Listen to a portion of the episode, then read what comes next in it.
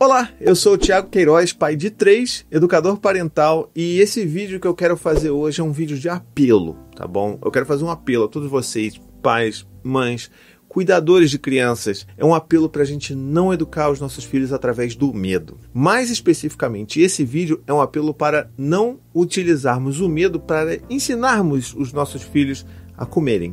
Bom, vamos lá. Qual que é o contexto desse vídeo daqui? Esse vídeo está sendo uma forma de resposta a um vídeo que viralizou incrivelmente em todas as redes sociais, que está lá um pai dando comida para um bebê. Aquele bebê, se tiver muito, tem um ano de idade, está ali sentado no cadeirão, aquele pai está tentando dar comida. O bebê não come. E aí tem um detalhe importante na cena que existe um, um bichinho de pelúcia ali na mesa. E aí então esse pai vai lá, oferece uma colherada né, de comida para aquele bebê. O bebê recusa. Vamos lá, ursinho, quer comer? Come aqui. Aí tenta oferecer pro ursinho e o ursinho, obviamente, não, não, né, não vai aceitar, um objeto inanimado, né? Mas aí ele fala: Ah, você também não quer? Tá bom. E aí ele fica nessa, indo e vindo ali, até que em determinado momento ele vai oferecer pelo, pela última vez pro ursinho, e aí ele fala: Ah, você não quer, ursinho? Tá bom então. E aí ele começa a esmurrar aquele ursinho, a espancar aquele ursinho na frente do bebê.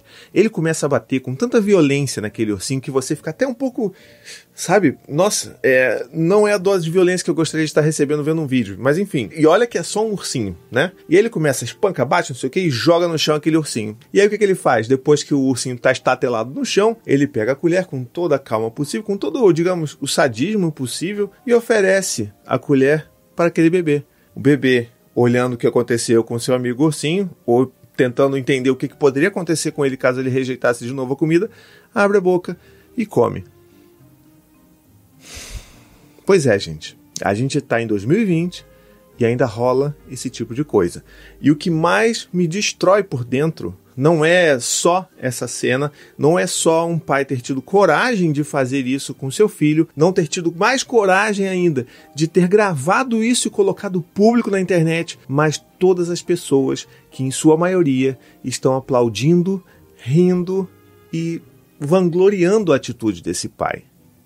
Pois é, eu estou completamente sem palavras. Eu vou tentar fazer esse vídeo aqui, que é um vídeo de apelo para vocês, para que vocês utilizem esse vídeo como uma fonte de resposta para quem quer que utilize esse outro vídeo como uma forma adequada de se educar uma criança. Então, tipo, esse vídeo aqui tem a proposta de mostrar para vocês qual que é o problema de você educar o seu filho através do medo e mais especificamente qual o problema de você ensinar o seu filho a comer através do medo. Então vamos lá. É, antes da gente começar a detalhar esse assunto, eu também queria falar que muito provavelmente todos nós, né, da nossa geração, tivemos uma introdução alimentar bastante complicada. Não, não que seja uma, né, um grande, uma grande culpa dos nossos pais, que eles tenham né, sido horríveis e péssimos e pouco, sei lá, eficientes nas suas paternidades e maternidades. Longe disso, eles fizeram o melhor que eles puderam fazer com aquilo que eles tinham, com a informação que eles possuíam na época, né? Então, assim, que fique bem claro isso. Mas, assim, vamos admitir, é bem provável que você também tenha tido aquela introdução alimentar de uma forma talvez até violenta. Eu sempre fui considerado como uma criança muito difícil para comer. Você é uma criança difícil, você leva aquele, aquele rótulo pro resto da vida de que você é uma pessoa difícil de comer, que você é muito difícil.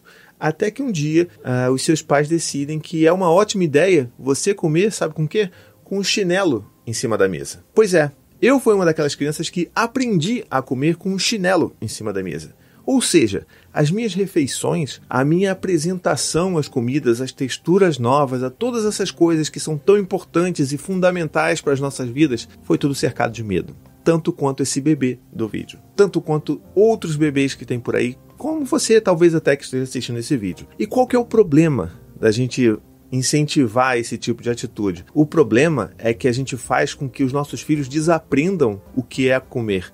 Eles associem o ato de comer, o ato de se alimentar com algo ruim. Você está ali, você está comendo, mas você está comendo com medo, sob uma forte ameaça. Você não sabe se você vai ser espancado pelo seu pai se você não abrir a boca para comer aquilo dali, mesmo que você esteja satisfeito. E aí cabe esse parênteses aqui também a gente falar que a gente quando tem filho, a gente se torna muito prepotente. Isso é uma verdade, é uma coisa que a gente tem que desconstruir. A gente acha que os nossos filhos são folhas em branco e que nós vamos escrever a história dos nossos filhos. E não existe nada mais equivocado do que isso. Os nossos filhos têm personalidade, eles são únicos, eles têm suas próprias formas e próprias vontades e eles sabem melhor do que ninguém se eles estão saciados ou não, tá bom?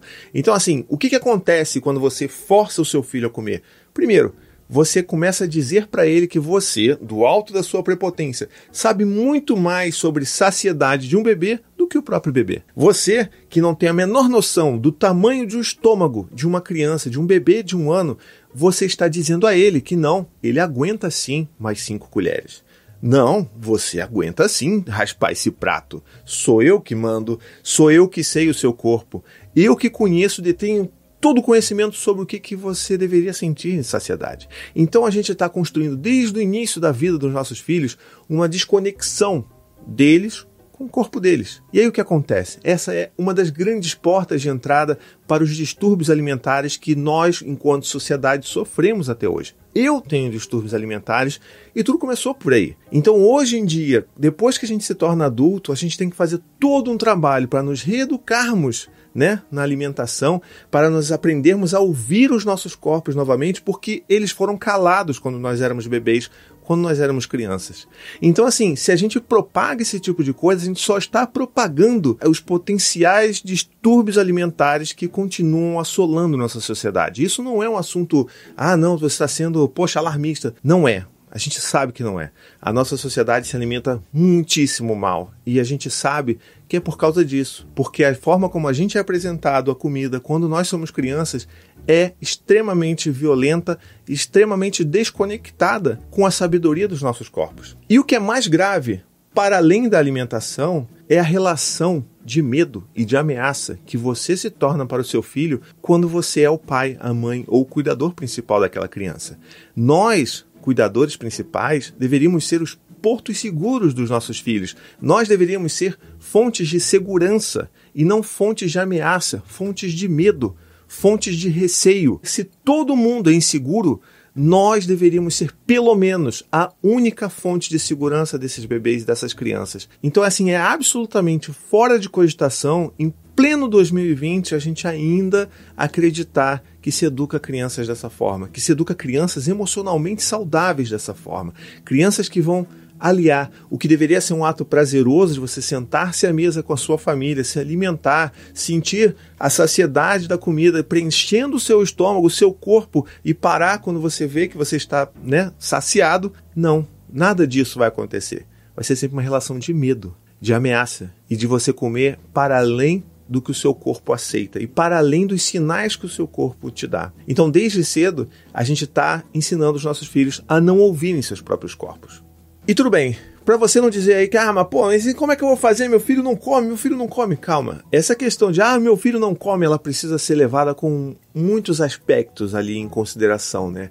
A gente precisa primeiro ter um acompanhamento clínico, né, com pediatra, para saber se aquela criança está crescendo de forma adequada, como é que ela está ali naquelas curvas de crescimento, se ela está bem, se ela está saudável. E aí você precisa entender que o seu filho, ele de fato conhece o seu próprio corpo. Ele vai saber quando ele está cheio ou não. Não é você, não sou eu, nem a mãe, nem ninguém, sabe? Então se o seu filho fala, eu, ah, não, tô cheio, não quero. E mesmo que, sei lá, tenha comido duas colheres só, você fala, ah, você não quer, filho? Tá bom então. Então papai vai guardar o seu pratinho na geladeira, tá bom? E quando você tiver fome de novo, eu vou lá, esquento e você come mais um pouco. Tem que ser assim. E esse é outro erro que a gente comete muito com os nossos filhos de achar que os nossos horários são os horários corretos para os nossos filhos. A gente não entende muito sobre o horário biológico dos nossos filhos além deles mesmos, né?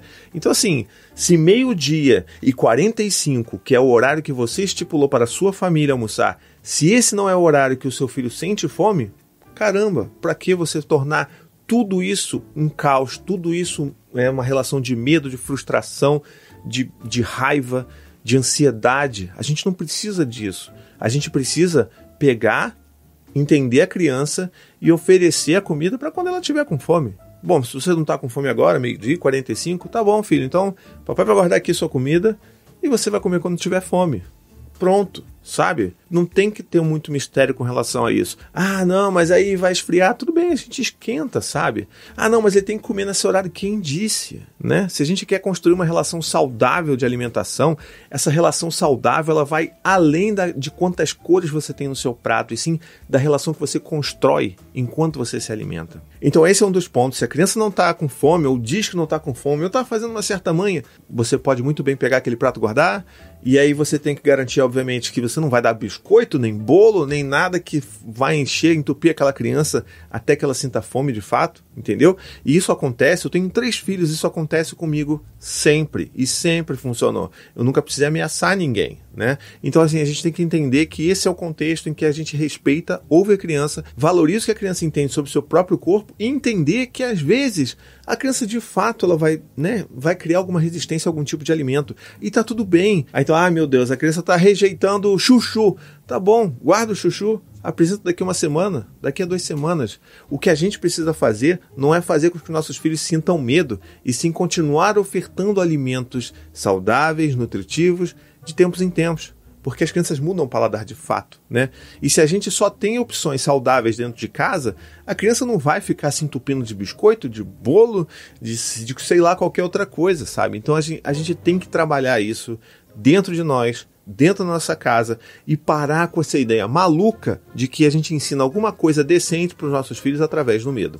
Bom, se você foi uma dessas crianças aí que aprendeu a, a, se alimentar dessa forma, deixa aqui nos comentários. Eu tenho certeza, certeza que vai bombar a quantidade de comentários aqui de gente que, sabe, teve essa, essa introdução alimentar de uma forma violenta. Então, quero saber de você, quero saber como que você faz com seu filho hoje em dia e quero também saber quais são as suas dificuldades na alimentação do seu filho. Eu acho que é super importante. Inclusive, eu quero até fazer uma indicação bônus aqui. Existe um livro sensacional do pediatra espanhol Carlos Gonzalez. O livro dele se chama Meu Filho Não Come, tá bom?